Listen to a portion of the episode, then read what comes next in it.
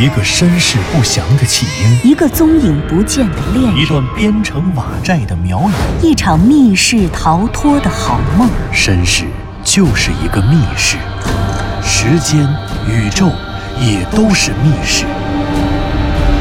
既然逃出去了，就别再回来，再回来。请听长篇小说《望山没有南风向》第一百二十集。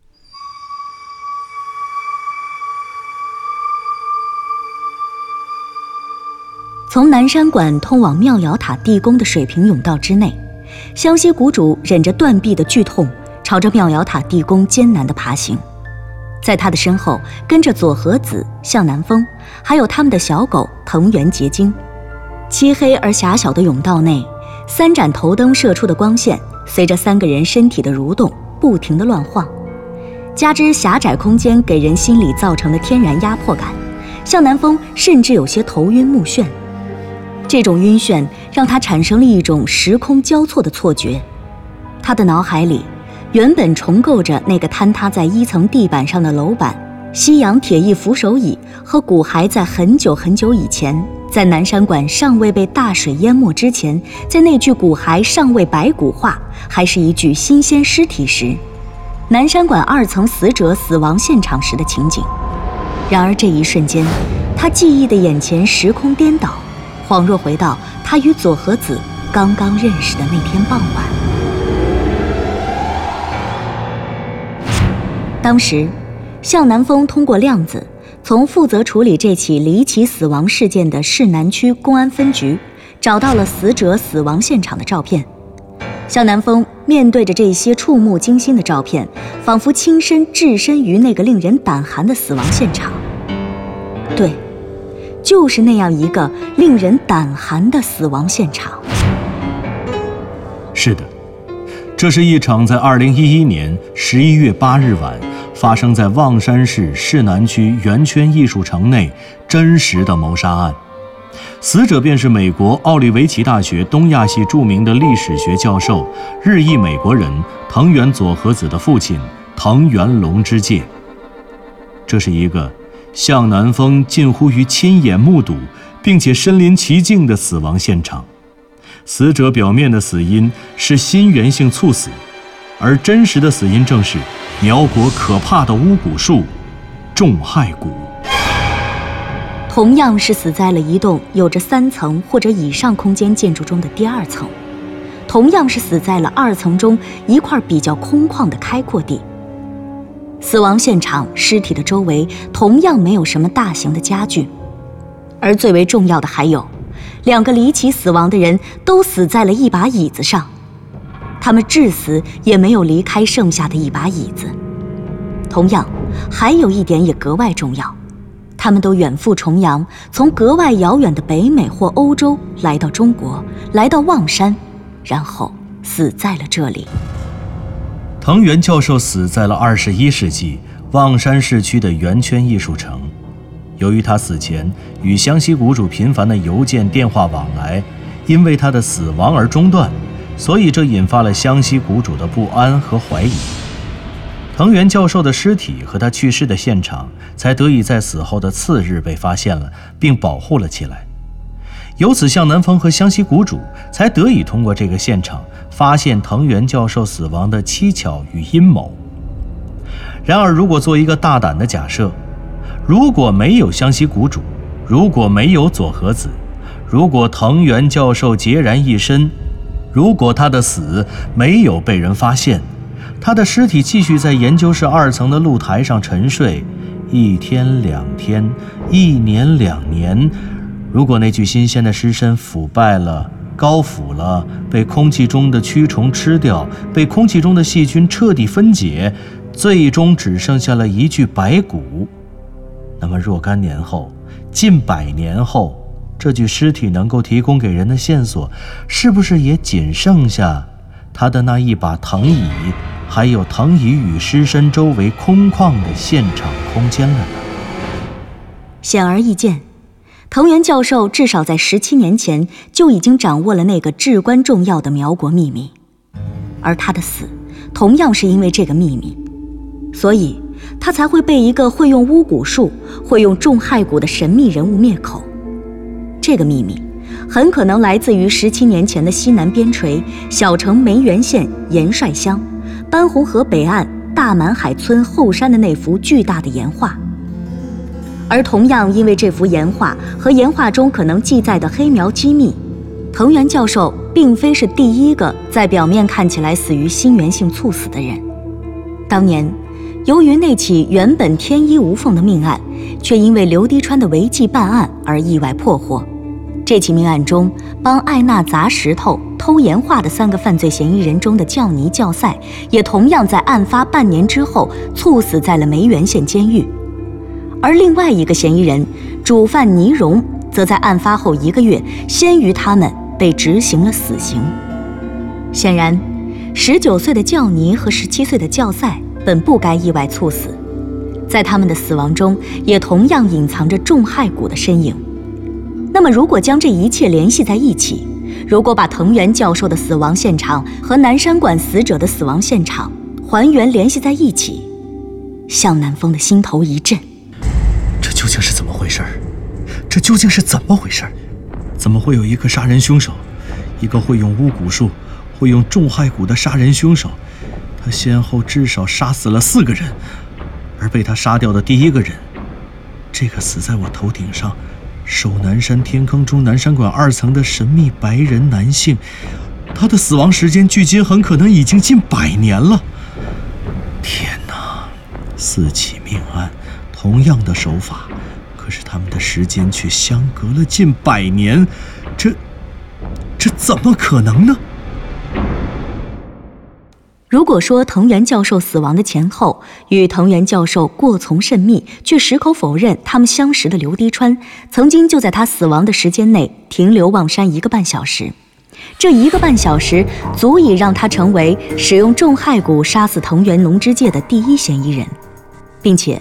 刘迪川同样认识教尼和教赛，以他在梅园警界供职多年并身居要职的经历，有可能在教尼和教赛入狱之后再接触到二人，进而用重害蛊杀死他们。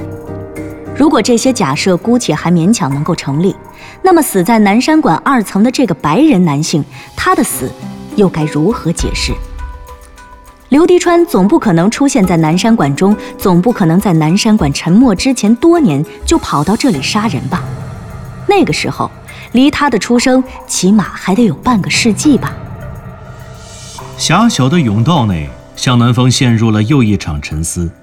他的身体随着湘西谷主和佐和子不断地朝着妙瑶塔地宫一寸一寸地蠕动。可是他的精神却仿佛生出了一对翅膀，不停地费力地向上飞，飞回了南山馆中，那个德国商人尼可拉斯构筑的神秘世界。难道他也发现了梅园大满海的那幅记载着黑苗秘密的岩画吗？再有，就是那个百思不得其解的问题：如果说刘迪川掌握那个秘密是因为藤原龙之介，那么藤原龙之介又是如何发现大满海的那幅岩画呢？藤原龙之介，一个出生在日本、生活在美国的人，还有那个百年前的商人尼可拉斯，他可是一个德国人。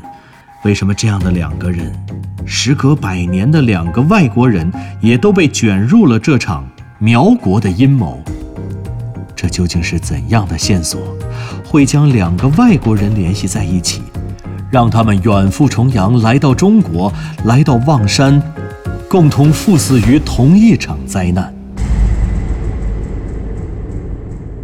尼可拉斯，没有人知道那具死在南山馆二层西洋铁艺扶手椅上的白人男性尸体，是不是就是南山馆的主人尼可拉斯？可是，这尼可拉斯又是通过什么渠道发现了苗国的线索，追随他来到了望山？他和藤原龙之介教授最初的线索来源会是一样的吗？向南风忽然有了这样一个想法。此前，他只想到了藤原教授掌握那个苗国的秘密至少有超过十七年的时间，但是却忽略了一点：藤原教授发现大满海的岩画，绝不可能是一个偶然的事件。他必然在发现岩画之前就应该查知了什么。他通过这个线索找到岩画，就正如他通过岩画又发现了明，进而追踪到望山的妙瑶禅庵一样。可是他究竟是通过什么渠道发现了求索苗国最初的线索呢？黑暗的甬道，通向妙瑶塔的地宫。可栖身于甬道中的人们又何尝知道，这条无形的生命甬道通向哪里呢？向南风的脑海里，隐隐约约飘起了这样一个念头：千万年前，那个神秘消失的苗国真的消失了吗？他们从哪一座深山、哪一片雨林里走来？他们又消失在了哪里？走散在了这繁华世界的哪一个角落？湘西谷主藤原佐和子和向南风。在通往妙瑶塔地宫的窄小甬道中艰难爬行，透过甬道中稀薄的空气，向南风清清楚楚地听到了爬在最前面的湘西谷主大口喘气的声音。显然，拖着一条断臂在甬道里爬行，难保不会碰到断臂，这样的滋味一定好不到哪里去。湘西谷主，你到底行不行？师兄，坚持，坚持。哎呀！你们两个，可真是够啰嗦的。我有说过，我坚持不了了吗？湘西谷主的喘息声和他紧咬牙关的说话声音，暴露了他神经系统的煎熬。没事儿，我觉得我们起码爬了有一半了，就快到了。向南风安慰湘西谷主说道：“其实，是不是真的爬了一半，他自己也不知道。”整个甬道都是一成不变的方砖和方砖的接缝，根本就没有什么特殊的参照物。光这么看，谁能知道爬到哪儿了呢？不过这句话明明就是一个善意的谎言，左和子却好像完全没有听出来，高兴得不得了。啊，真的吗？南风哥，真的爬到一半了吗？太好了，我我都快累死了。累死了。你干什么了就累死了？人家断了胳膊的，还都没喊累呢。我就是抱怨一下嘛，真是的。哎嘿嘿，你们两个别说了。忽然之间，趴在最前面的湘西谷主看到了甬道的左右两边出现了一种特殊的石雕，他一下警觉了起来，对后面的向南风和左和子说：“哎，你们俩注意，留意一下，这甬道左右两边。”怎么冒出这么多的石雕图案？特别是左和子啊，你好好看看，记一下。什么？石雕图案？对了，石雕图案。图案。向南风忽然想起上一次自己误入树井、爬到甬道时的经历，那是一些有刻着特殊图案的青砖，这些青砖跟之前光秃秃的平面青砖不太一样。当时向南风的头灯被摔坏了，所以他只能靠着双手的触摸去感知砖上的图案。首先从体积上看，这里有图案的不似之前那些没图案的砖。向南风摸着，发现砖缝与砖缝间的距离变长了，这说明砖变大了。向南风回忆起了一个月之前自己摸到过的那些奇异的石雕图案，而且。当时出现这种图案后不久，在爬了不长的时间，他就隐约感受到了一些从脚下吹上来的风。对，有风，有风的地方就离出口不远了。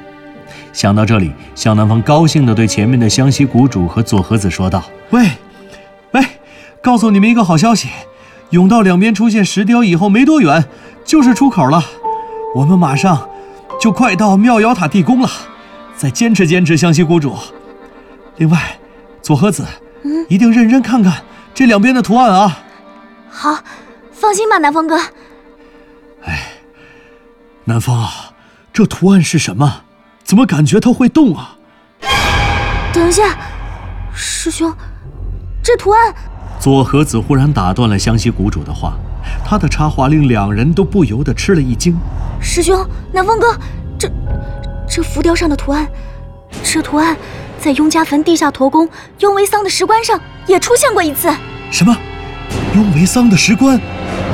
雍维桑的石棺？向南风和湘西谷主同时一惊。他们三次夜探地下驼宫，最后一次终于进入了地下驼宫的最下面一层，在那里发现了雍家人族长雍维桑的石棺，并且发现里面放着的日令。显然，雍家坟地下驼宫中雍维桑的石棺与整个事件有着至关重要的意义，而石棺上刻着的浮雕出自曲阳的皇家御用石匠之手。石棺上那些来自神秘未知文明的浮雕，被向南风认定为能起到文字功能的，类似于现代摩尔斯密码的特殊符号系统。显然，这种特殊符号系统中的某一个符号，或者称之为某一个字符，在从南山馆通往妙瑶塔地宫的甬道内的再次出现，具有非凡的意义和价值。它不仅将妙瑶塔地宫、妙瑶塔和妙瑶禅庵与地下驼宫进一步紧密相连，而且它的出现一定有一种实际的意义，而非装饰的意义。只不过，想解开这层含义，就必须要依靠对这个符号或字符本身的解读才能实现。左和子，这符号出现在雍维桑石棺的什么位置？出现过三次。两次在棺盖的短边里面，还有一次在石棺的一侧，靠下的位置。左和子，除了石棺之外，你还见过这个图案在哪儿出现过吗？嗯，没有。我敢确定，到现在为止，只有这两个地方出现过这个符号。向南风有些失望，然后便又开始仔细看他身体两边反复不断出现的这种奇异的符号。同样的符号，同样的浮雕，同样的曲阳石雕。现在，妙瑶塔地宫的建造者，至少说是这些石砖的雕刻者，同样是那位皇家御用的石匠。这简直是一个不可思议的工程。向南风一边看一边想，渐渐地感觉到自己的头仿佛更加眩晕了。这个时候，只听趴在最前面的湘西谷主忽然喊道。嘿，别紧盯着那些图案，千万不要看那个同心圆的圆心，会头晕的，会头晕。湘西谷主的话一下子提醒了向南风，向南风赶紧闭上眼睛。他闭眼的瞬间，感觉到了一股天旋地转的感觉。啊，这这是怎么回事？湘西谷主，我怎么感觉这石雕上的圆圈一个个的都会转啊？对。就是会转，南风，左和子，你们俩千万别盯着他一直看啊！湘西谷主，这不会是什么奇怪的巫术吧？放心吧，南风哥，你可别自己吓唬自己，这不是巫术，这是幻觉图形。什么？什么幻觉图形？这属于一种类似于摩尔斯密码的特殊符号系统，它就是一种幻觉图形。你们看，这就是普通的石头。它明明没动，可是当你看它的时候，特别是如果紧盯着同心圆的圆心位置，看个几秒钟，就会感觉这些小麦穗在不停的转圈，是不是？啊，对，对呀。向南风似乎有点明白左和子说的幻觉图形。显然，这石雕上的图案可以让人产生一种幻觉，而这种幻觉的建立又必须依靠视觉。同样的图案，一个月前他用手摸。然后在大脑里想象时，就没有产生任何幻觉，没有觉得这些圆圈在不停地转。可是现在，当他用肉眼直视这个图案时，就真切地感觉到了它在转动。这个时候，佐和子接着解释：“其实啊，这不是石雕在动，不是图案在动，而是你的眼球在动，是你眼球的焦距在动。”当你的眼睛焦距集中在这个图案中的任何一个局部上的时候，你不会感觉它在运动，因为它本身就是静止的。其实这个道理非常简单，这就跟我们用照相机照相需要对焦一样，你要照的物体本身是静止的，但是你对焦的过程焦距在变化。一般来说，人眼是特别智能的，一下就能对上焦，这样你就不会感觉到物体的运动。但是如果你被拍的物体特别奇怪，它本身的构造让你的照相机反反复复的对焦，但是怎么都对不上，这样连起来，你就会感觉这个物体是运动的。这种幻觉图形就是这样的东西。哦，原来是这样啊！对啊，你看这个图形就明白了。如果它只画三个封闭的圆，用封闭的圆弧来表现的话，你就不会觉得它在动了。问题是它的这些圆啊，是用小麦穗一样的平行四边形画的，这就是一个共同的特征。所有的幻觉图形都是这样的，它们都是由很多个细小的元素组合而成的，而不是单一的图像，所以让人不自觉地盯住图片其中的一个小的图像，导致出现幻觉。还真是佐和子，你别说，你真是厉害。到底是学医的，科学家看问题就是不一样。这要是我呀，我非得以为这是哪个域外文明的巫术。南风哥，你说巫术嘛，其实也没差那么远。你以为这些东西是科学家发明的吗？才不是呢！这幻觉图形基本上都是艺术家发明的。什么什么？艺术家？对啊，你想想啊。画家画个桌子，画个景物，明明是在画布上画的，可是你看起来就以为是三维的呀。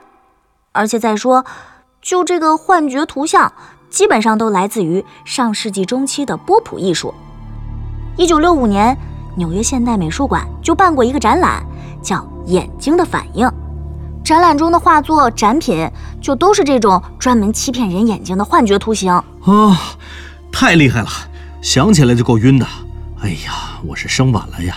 我要是生在那个年代，我肯定跑美术馆门口卖晕车药去，保准发财。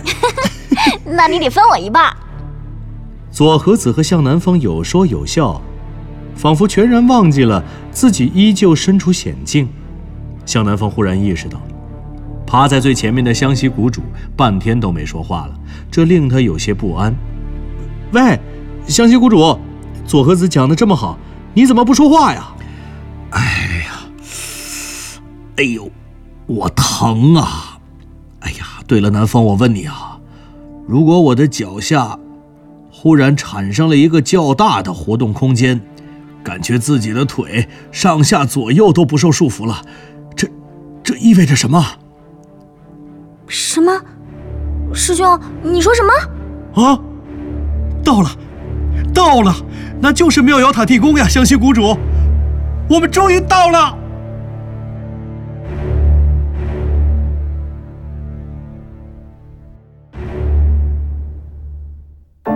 您刚刚听到的是长篇小说《望山没有南方向》，作者刘迪川，演播杨静、田龙，配乐合成杨琛，制作人李晓东，监制全胜。